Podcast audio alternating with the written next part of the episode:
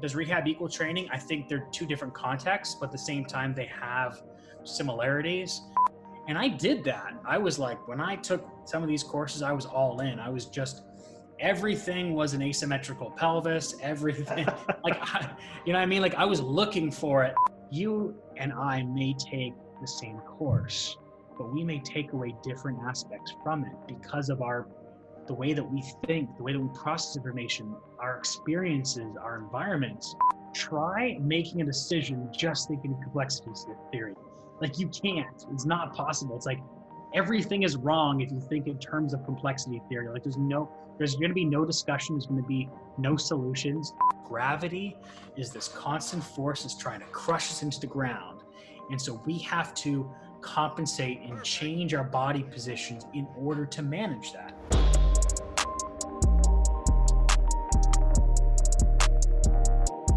All right, Alex, welcome to the podcast. How you doing, man? Hey, I'm good, Sean. Really appreciate you for having me. Uh, it's a pleasure. Can you please uh, tell us a little bit about yourself for those who don't know you yet? Yeah, so my name's Alex Effer. Um, I'm an exercise physiologist and strength conditioning coach out of Toronto, Canada.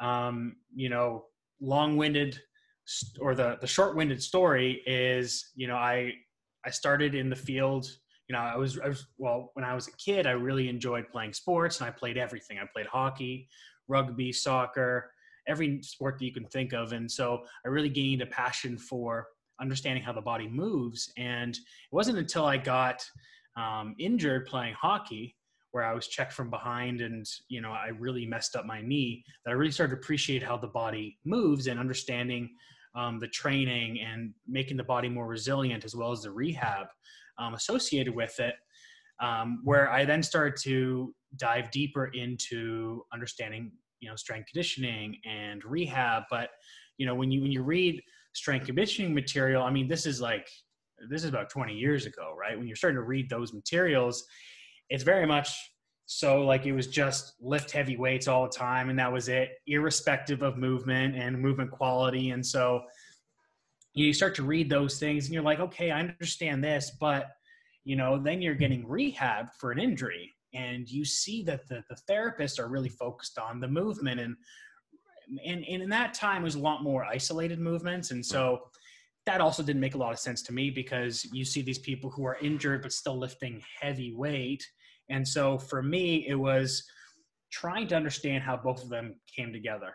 And so from that, I did a bachelor's in kinesiology and I did postgraduate studies in exercise physiology. And when I did that, I really started to understand, you know, or bridge the gap between, you know, movement and rehab and training and how, you know, it's not so much a spectrum, whether, or rather, it should be something that we're working towards the same time.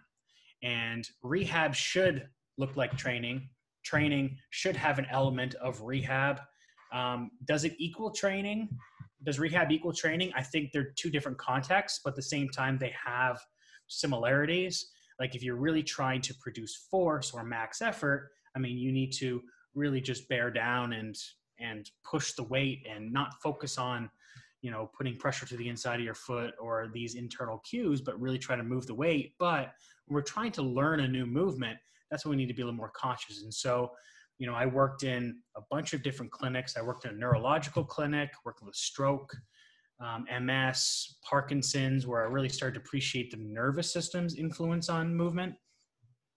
And then I started working with professional athletes, and I was working in um, the University of Toronto, which is considered to be like a Division One school in Canada. I mean, we don't have a lot of funding for sports, so sports um, isn't a huge thing within the universities, um, but still, we still had a great training facility. But through there, I was my main role was making sure that the athletes weren't getting hurt. So they're doing a strength conditioning program, making sure that they were pe- periodizing the movements and the the um, fitness qualities to make sure that you know they're also becoming resilient while also bridging the gap between the rehab therapist as well as the strength conditioning coaches so we had a dialogue between them because uh, you know and, and i think like when i when i first got there and even a little bit before there was a lot of division between the two fields. And I still think that in our industry, there is a lot of division between rehab and strength conditioning. Just because, again, like I said, you know, like some therapists, not all, there's, I think it's getting much, much better, but some therapists think that strength conditioning coaches are meatheads, and strength conditioning coaches think that therapists are too soft, so to say. But that's not the case. Like, both of them have great qualities, and I think we just need to meet more in the middle.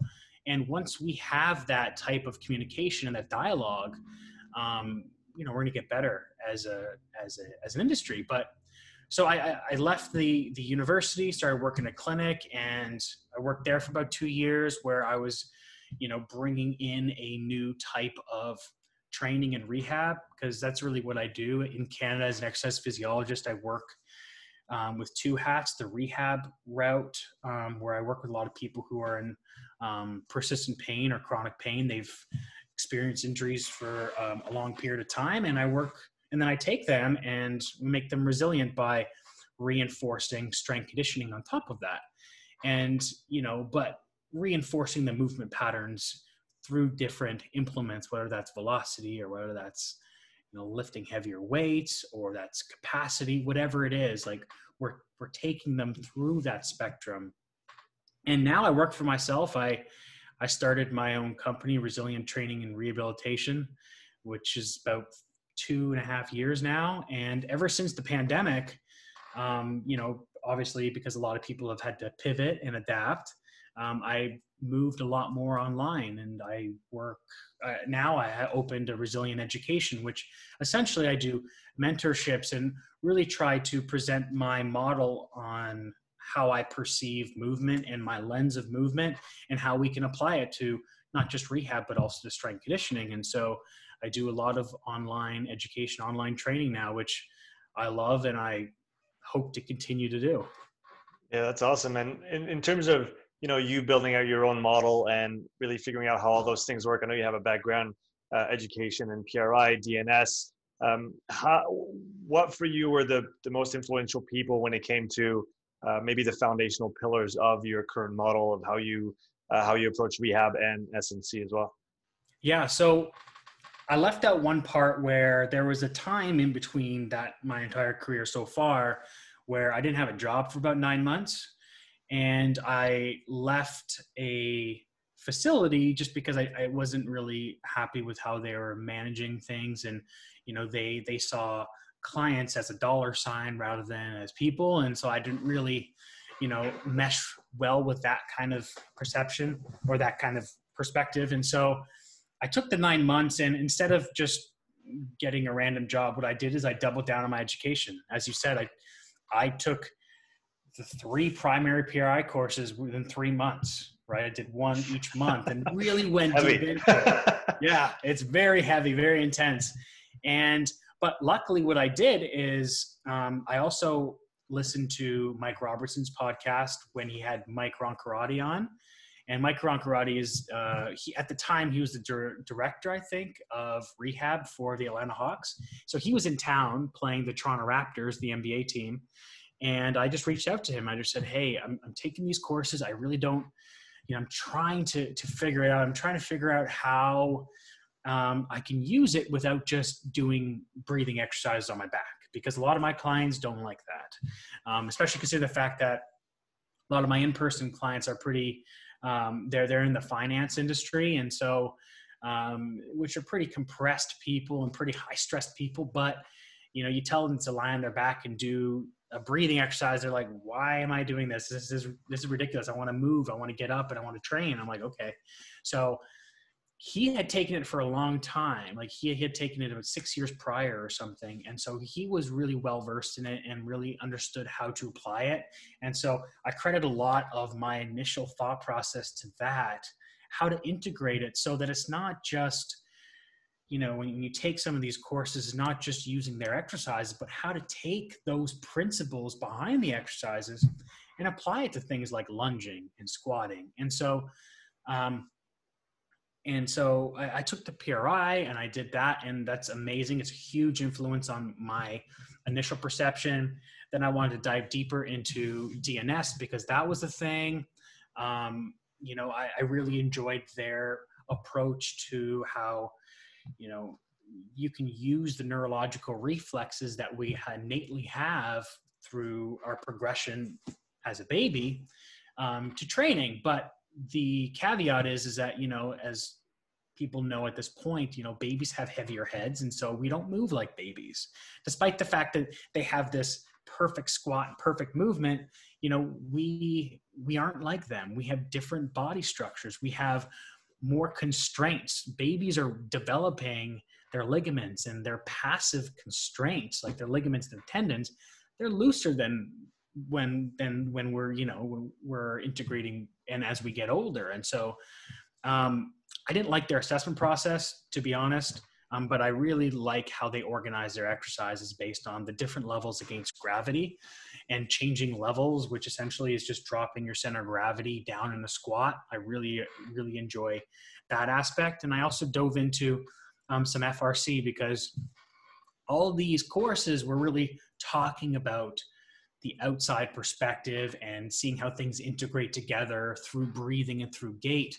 And what I really like about FRC is they took it into the joint and and and looked at how we have these mechanoreceptors that um, modulate our movement and allow us to sense the world around us and the fact that our mechanoreceptors you know inside of our joint they control 95% of rotation and so essentially what i mean by that is internal and external rotation accounts for 95% of the information that goes to our brain flexion, like the sagittal plane and the frontal plane, that's only 5%.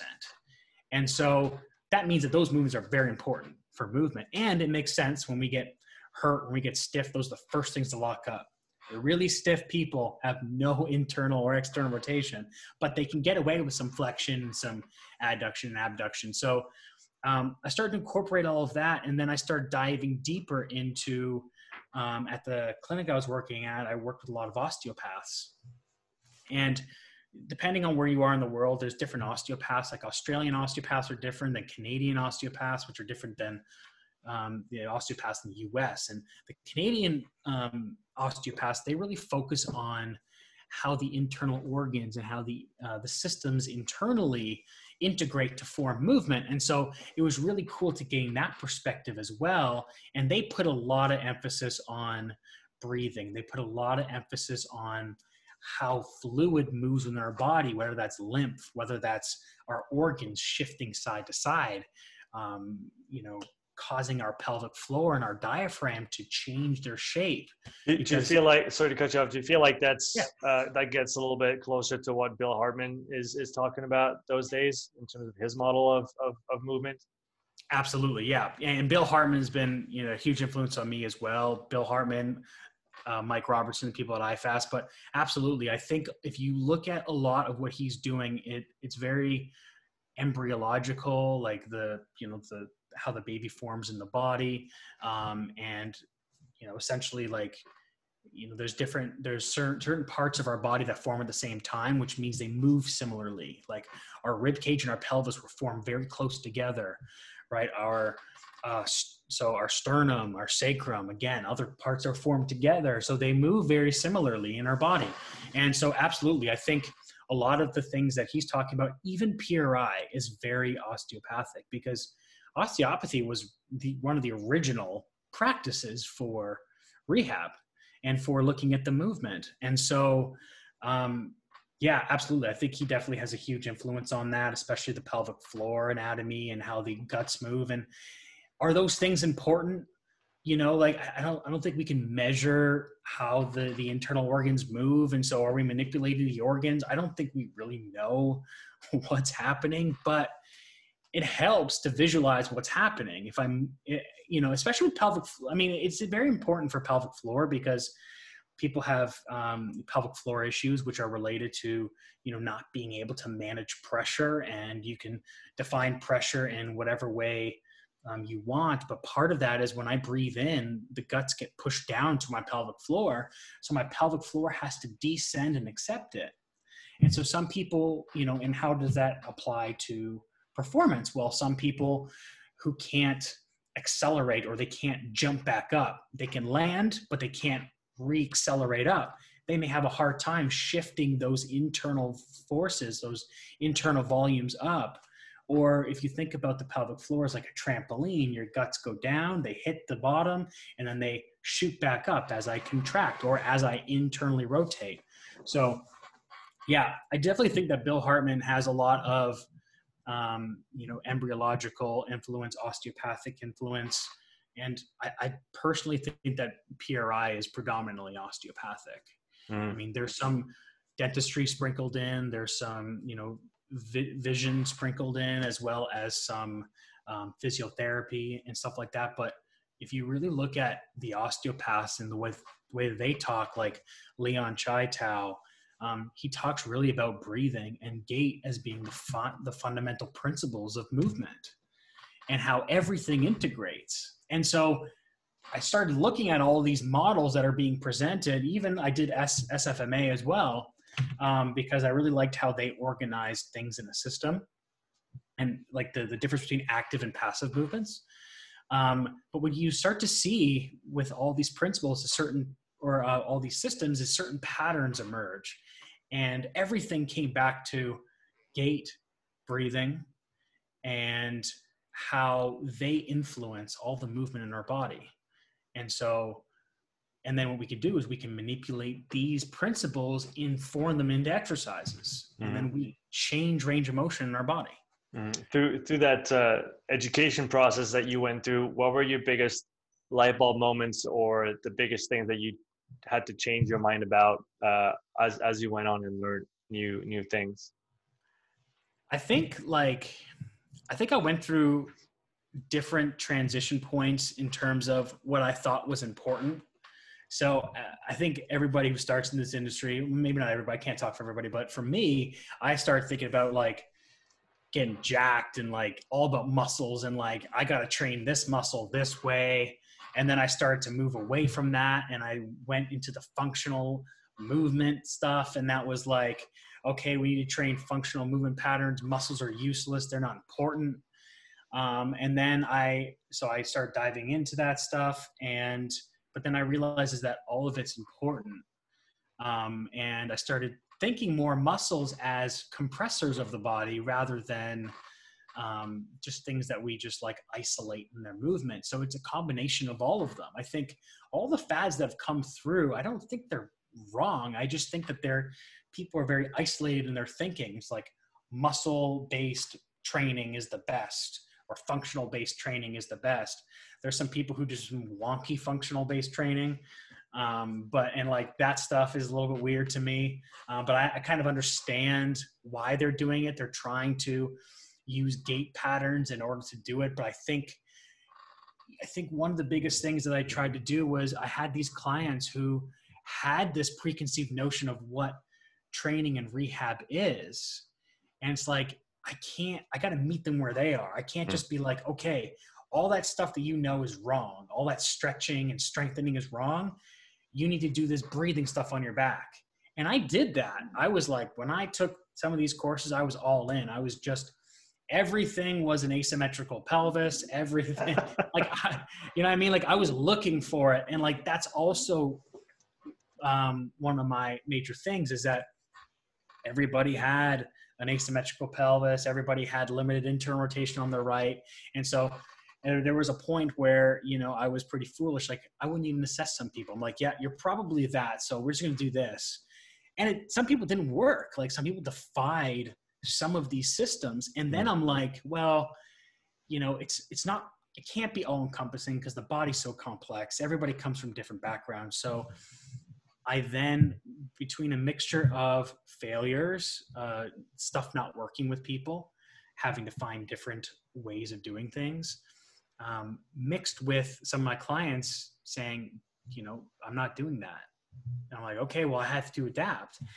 And so what I did is I just said, okay, well, like I said, these principles of breathing and gait, they can be applied to squatting, lunging, pressing, um, whatever it is. And we can categorize exercises based on these phases of gait and based on these phases of breathing so that now people can do a lunge, but I can just modify the lunge. Maybe I do a rear foot elevated split squat with one person and I do a re, uh, heels elevated split squat with another person because I'm trying to influence their pelvic position and trying to give them what they don't have.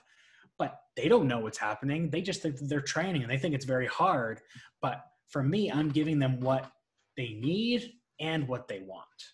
Right. Mm-hmm. And so I think that I kind of jumped around and I think it's very important. I think you have to be uh, you have to be open to learning so that your beliefs change and i think one thing the biggest change i've made is that i don't have a system that i believe to be or a model that i believe to be correct because i don't think there is any model that's correct i think based on the information we have now we can be more accurate and combining parts of every system and understanding the patterns that emerge within them. It's like, okay, breathing and gait, those are the fundamentals for all of them.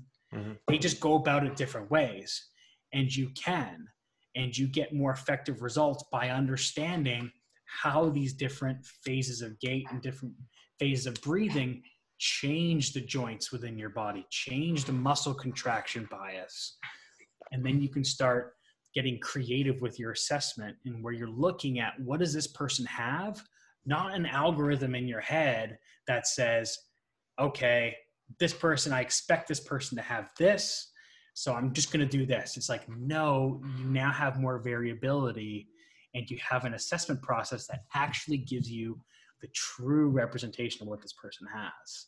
Mm-hmm. Uh, I want to go full macro with you for a second. We'll come back to all to all these uh, really fascinating topics in in a minute, but I'm thinking about let's say the advancement of the field as a whole and i know you do some mentoring and consulting as well with coaches so from your standpoint is it better for each and every coach to go out and seek out all those different uh, streams of education to then bring back and try to find some unifying underlying um, maybe principles that they can use to move forward or should the field more move towards maybe coaching collaborating more with other coaches that have respective strength in different disciplines to then bring uh, that kind of a unified approach, but with multiple practitioners uh, in the process. What what do you think about that? Yeah, no, absolutely. I think one of the the coolest thing that that's emerged. I mean, the pandemic's terrible for you know it's caused a lot of issues for a lot of people, but within our industry, one of the cool things that have emerged from it is the accessibility to education. I mean, look, I'm in Canada you're in Switzerland. And we're able to communicate and talk. Like it's amazing. It's it's it's brought the world closer together in terms of communication. But you see a lot of whether it's trainers or therapists coming out and talking about how they have accumulated all this knowledge and how they put it together and get success with their clients. And so now instead of going to a course and like trying to learn a model and like, okay, well, how do I apply this? Like there's no context you are now you know talking to somebody who has been through the failures and tried to apply them and said hey i've taken all these systems these are the things that i found to be more successful than not. And so now you skip steps right? And you say hey well, maybe i'll focus on this because it's more important. And then what you can do is start to to focus based on your context and the population you work with. You can dive deeper into certain topics but you've created this framework, this foundational framework. That's what I try to do with my evolved mentorship is bring them like a, a foundational system and be like, hey, this is how the body moves, how the body works. These are the principles. If you want to talk more about fascia and how and and see how that applies, go read books about fascia. What you're going to see is the same principles are going to apply. Because I didn't just take these systems. Like I've I've read all about fascia, I've read all about neurology, all about embryology and stuff, and everything follows the same fundamental principles. So, to answer your question, I think it's important for people to take courses and learn from the source, but I think it's just as important to talk to people that they respect.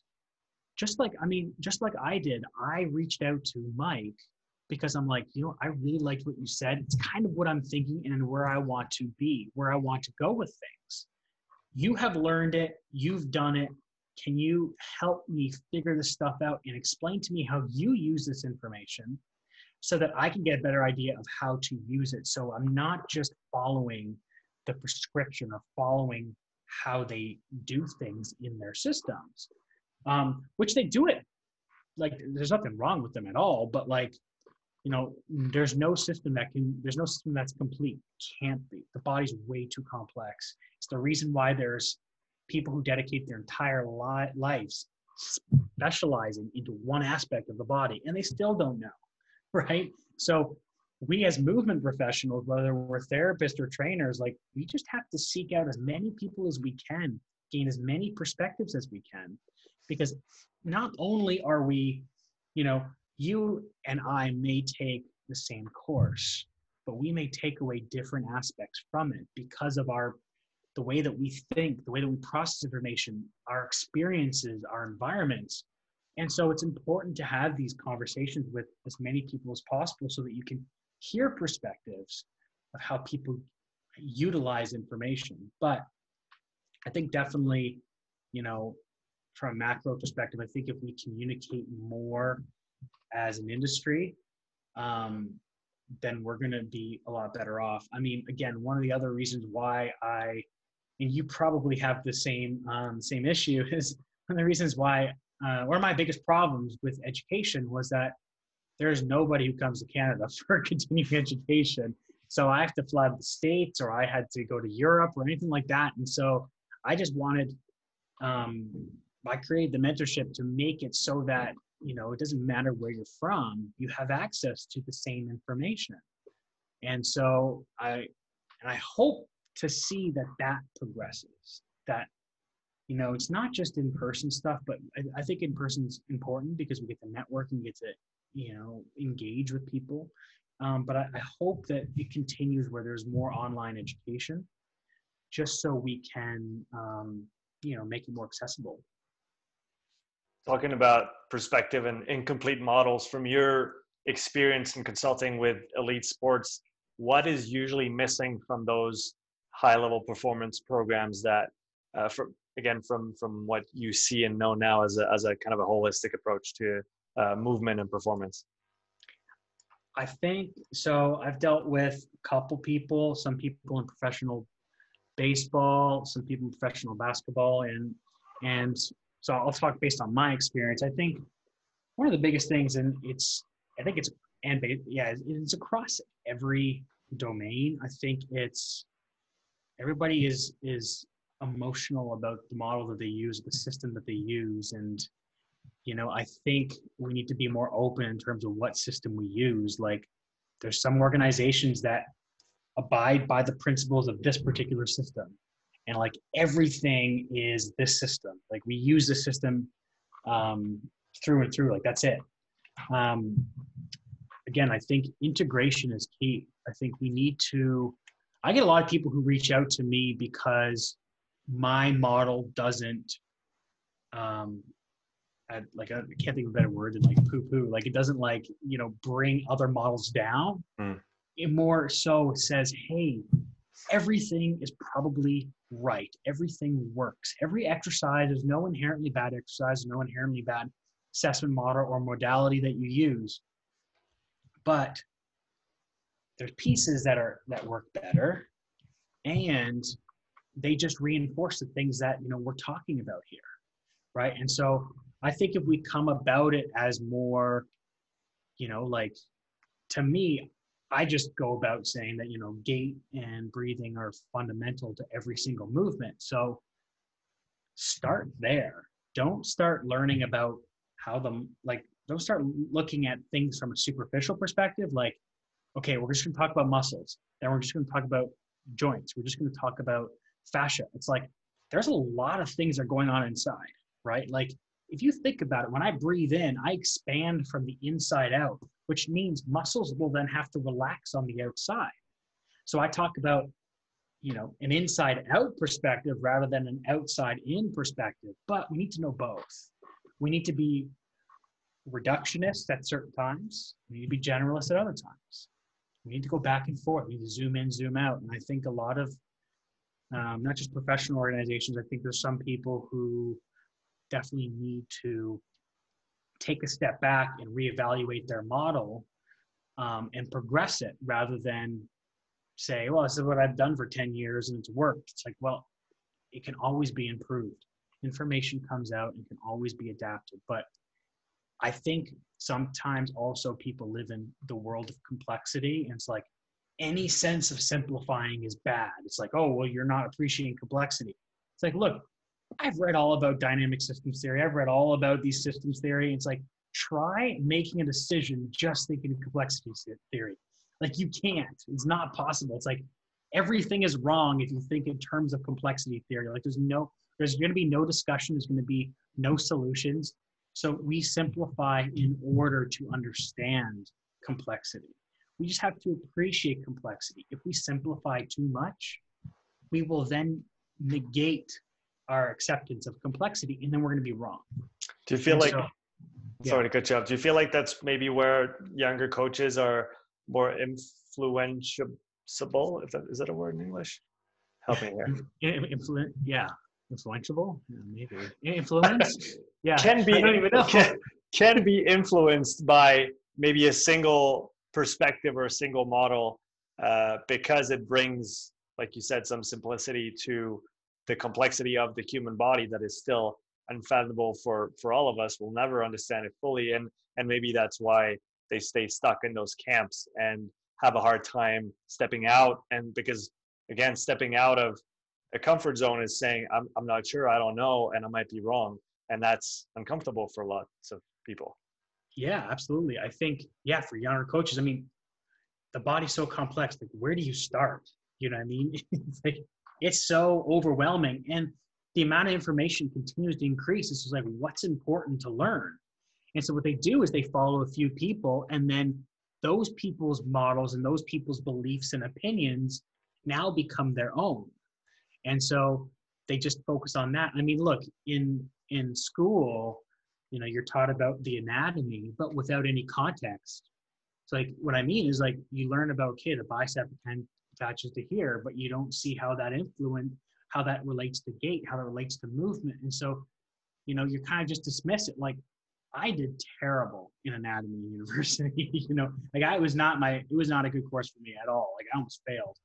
But i would say that my anatomy right now is so much better and honestly ever since i took you know a course like pri or dns where they talk about how muscles are triplanar and not just like my bicep doesn't just flex my elbow in a sagittal plane and how there's a lot of rotation going on. Like that's when it started making sense. I'm like, okay, when I'm watching somebody walk or when I'm watching somebody do a movement, I can see how it, um, you know, how, how it can be integrated and how it can be useful. So I definitely think that younger coaches, you know, it's probably very overwhelming to come into an industry where there's so much information about the body. And yeah they they focus on the camp based on the fact that they start by learning from a couple people. Sometimes they get overwhelmed because some people talk with big words. I mean some people talk in the complexity and i also don't like that because when you do that you are then um, alienating certain certain people right do you know what i mean like when you're changing an entire language just to convey your model i think that's also when you become wrong mm. um, or not wrong, but you know, it's just not the greatest. It's not all inclusive for a lot of people. People coming in industry are starting to learn about eccentric, concentric, and isometric muscle actions, right? And then you're in, then you're introducing an entire different language. You're like, well, that's probably not that accurate. Like, what the heck? Like, you know, they they feel um, overwhelmed, like they know nothing, and that's also wrong. So I think young coaches just need to reach out to people, be mentored by people who've been in the industry for a long period of time, but then take a bunch of different courses and create their own model. Literally, what I did at the beginning of the pandemic was I had the first two weeks, I had no clients. Everyone was like, What is going on? And my business was primarily in person. And so, what I did beginning of the pandemic is I really wanted to do a lot of online stuff and a lot of online education. Um, so I started to build that. But one, one thing I did is I took five pieces of paper, big piece of paper, put it on my table, and I started to do like a spider diagram of what my model is to understand myself. So if I were to present it, you know, how could I present it in a way where people who are students, like I have some people take my mentorship who are physical therapy students, and I have other people who've been in the industry for 30 years. And both of them are learning something different because it's different perspective. But to break down a model like that is very important for any young person and somebody who's been in the field for a while to really put down their thoughts and really be like, okay, well, this is the area that I'm not the greatest at. So I'm going to focus on that. One area for me was I didn't know much about the foot at all. And so I just dove deep into it. I just read only things for three months about the foot. Like that's mm. it. I didn't read about anything else, just the foot. So I could deep dive myself into it so I can really understand the ins and outs of it so I can apply it. So I think for younger people is they need to write down what they know, what they believe, um, and then start to then you're going to see like what do I need to focus on more, mm. and then who can I seek out to do that. Yeah, it's funny. I was I was just chatting with Evan Picon before we we hopped on, and uh, we were talking about building out models, and the thing that came up was uh, Pat Davidson's recent book, where he literally just writes out everything that he's learned so far, which is for any coach out there. I don't know if you read it, but it's a fantastic book. Uh, yeah, yeah, and I, I think that might be a great starting point for people who are looking for okay, how how do I get the overall picture without being overwhelmed by having to go to like you said a hundred different certifications and seminars uh, and, and actually have a, a base to work from and then like you said uh, assess your maybe your shortcomings as a coach and then go and seek out that information right yeah well i wish the information or the people who were presenting stuff like pat davidson and people doing mentorship i wish that existed when i first got in the industry because it would have given me direction I was like reading everything I could get my hands on. And it was a bunch of random information. Like I followed like, I think I was following like 50 people. And so I was just trying to understand all these people. And then what I did is I took a step back and I'm like, who are these people constantly referencing? So then I just removed 25 of them. And who are those people referencing? I moved another 10. And then I boiled it down to five to 10 people.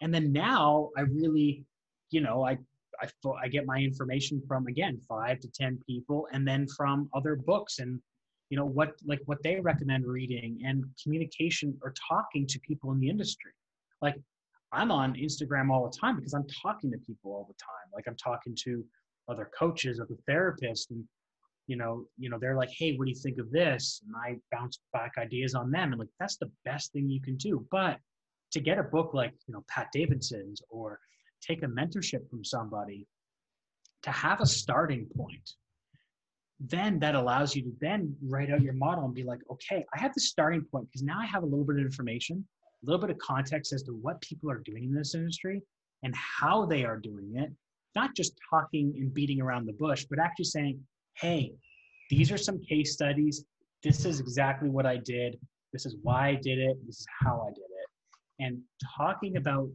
how to do that, then they can get some reference. and Be like, okay, well, these people recommend I read these books. One of the things I did in the, in the beginning of the industry was I went to people I respected at the beginning of the industry.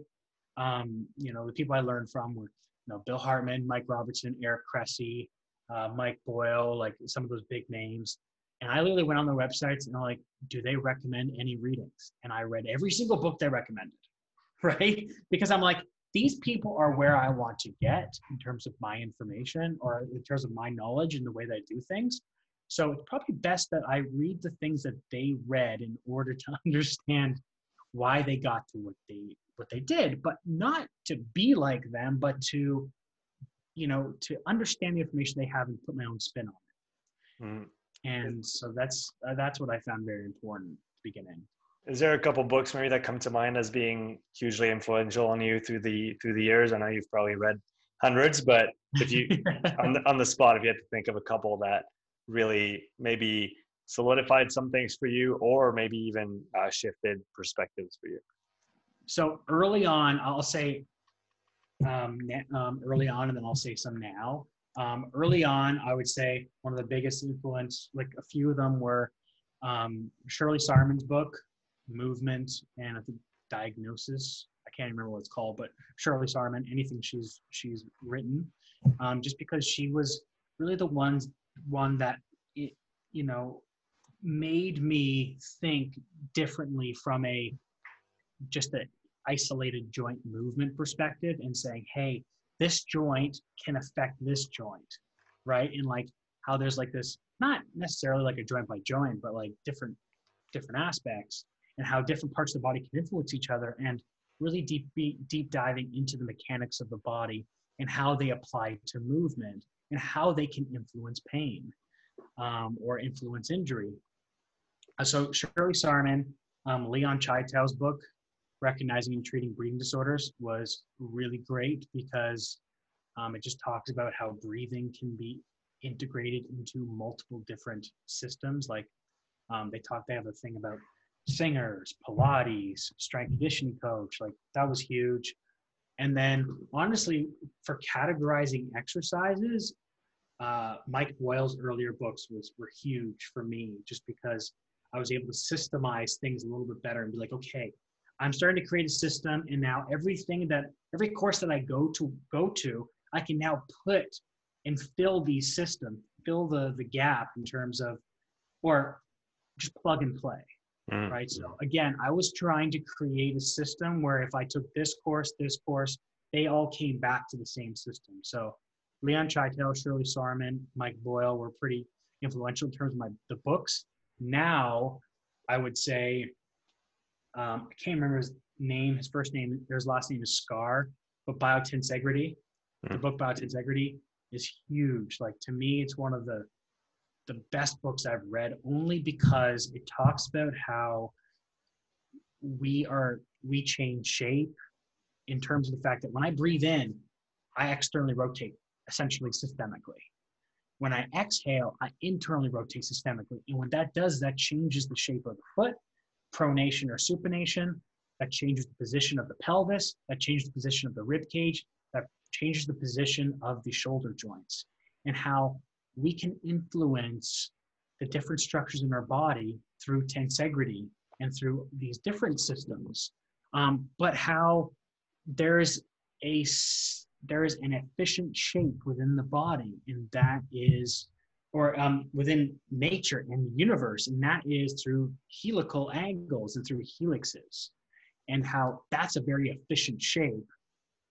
And if you look at muscle cells, you look at like sarcomeres, ligaments, everything in our body, they're arranged in these shapes in a bunch of triangles, which will then form helixes. And so that was really, really cool to try to bring those things together. Um, I can't even remember his name. I'm terrible with names, but um, Schamberger's book, it's called The Malalignment Syndrome. Mm. That is huge because it, it really talks about um, these asymmetrical positions and how those influence movements and how those um, can can influence pain or can influence asymmetries. Um, and then last two, I would say, Born to Walk by James Earl really is a great introduction into gait and how um, gait changes joint positions and how they influence muscle contractility and how we can start to integrate gait into training and then Human Locomotion by Andrew Michaud, I think his name is. Um, that's also a great book. It's a little more advanced, but it talks about um, how the tibia moves related to the foot and how different phases of gait start to to move. I mean, the concepts of like early, mid, and late propulsion that came from that book,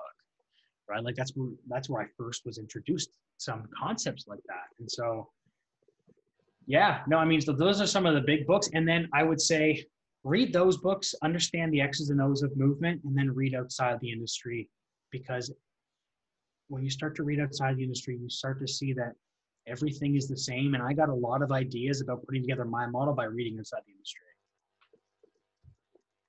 That makes sense. I know you have a, a coaching coming up pretty soon, Alex. So uh, maybe for, since you mentioned that as really the underlying foundation of of your model and the, the way you view things. Could you give a, a, a let's try short four to five minute tops primer on gait and breathing from your perspective? For sure. Yeah. So I always say to people that in order to survive, you need to breathe and you need to move. We move through gait. You look at any type of anthropology, or uh, there's a book that just came out by Daniel Lieberman called Exercise, which is awesome. Um, but he's an he's an anthropologist, and he talks about how he spent a couple months with hunter gatherers and how they walked about three miles a day, but they walked in order to survive, in order to get food. And so it's a fundamental principle that we've evolved over human evolution. And so, but the cool thing that you start to see is that when you people breathe in, as I said, everything externally rotates. Your pelvis externally rotates, um, femurs, your feet supinate, which is just foot external rotation. So think about standing on the outside of your feet. All that external rotation, that's related to expansion, inhalation. When you exhale, that's when you pronate your foot. That's when you internally rotate your, your hips. That's when you internally rotate your ribs. And so that is related to propelling, that is related to force, propulsion, that is related to like lifting heavy weights. We need to pronate, we need to internally rotate in order to contract out of the bottom of a squat. But we need to externally rotate to get to the bottom of the squat. We need to descend our pelvic floor, descend our diaphragm. And so by understanding that everything follows these two fundamental principles, we can really manipulate any exercise. When we assess people, somebody doesn't have external rotation, we can be like, well, this person has some type of compression or exhalation somewhere. We need to provide them with more inhalation, more expansion. Then we're going to recapture the external rotation, not by cranking through joint ranges of motion. Like if I don't have um, internal rotation, for example, like doing some type of stretch that forces internal rotation, like is that going to be a long-term effective strategy? It's like, no, why don't you teach them like what causes a lack of internal rotation? Okay, you can talk about muscles, you can talk about all these different things, great.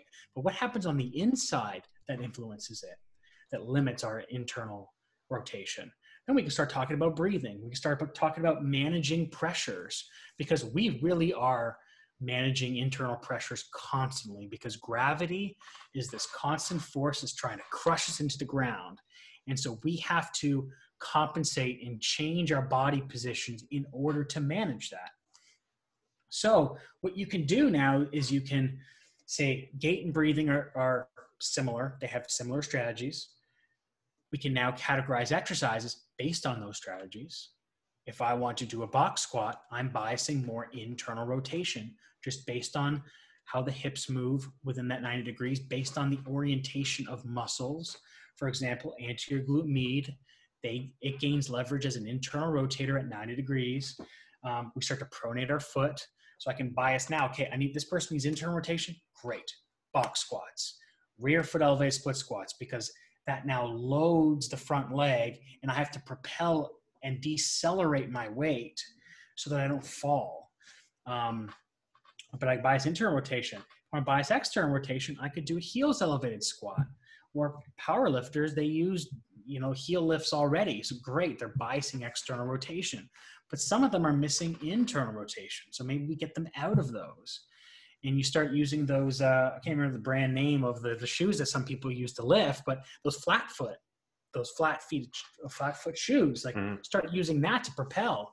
Um, but you can now categorize exercises based on that. And to me, that's what makes more sense. It's like what my biggest struggle was like, okay, I understand um, the different anatomy and the different structures and how the body moves. Okay. Then I had a problem. Then I focused my time on understanding how I could take the information from how the body moves and apply it to assessment so I can identify what movement they're missing as it relates to how the body works. It's like, okay, well, they're missing internal rotations. Like, what does that mean?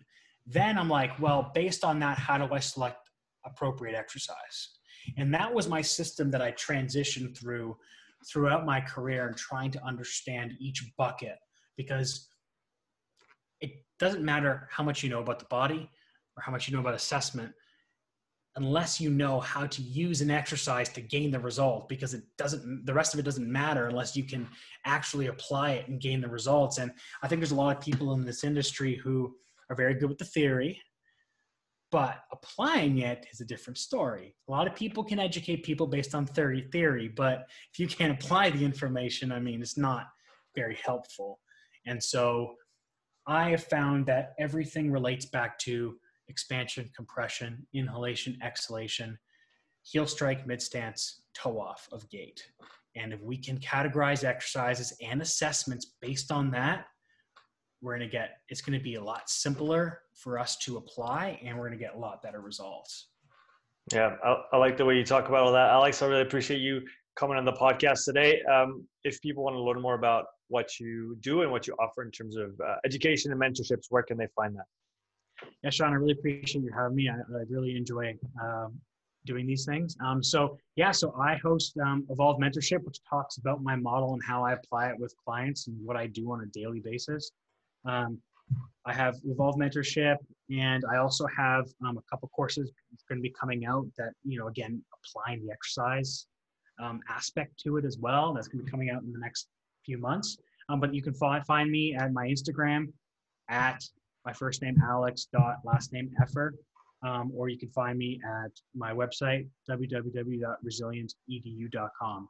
Um, yeah, but as I said, I'm a huge proponent of mentoring. So reach out um, if you have any questions. I'm, I'm always happy to answer. Thanks for coming on the show, man. Yeah, thanks so much, Sean. I really appreciate it.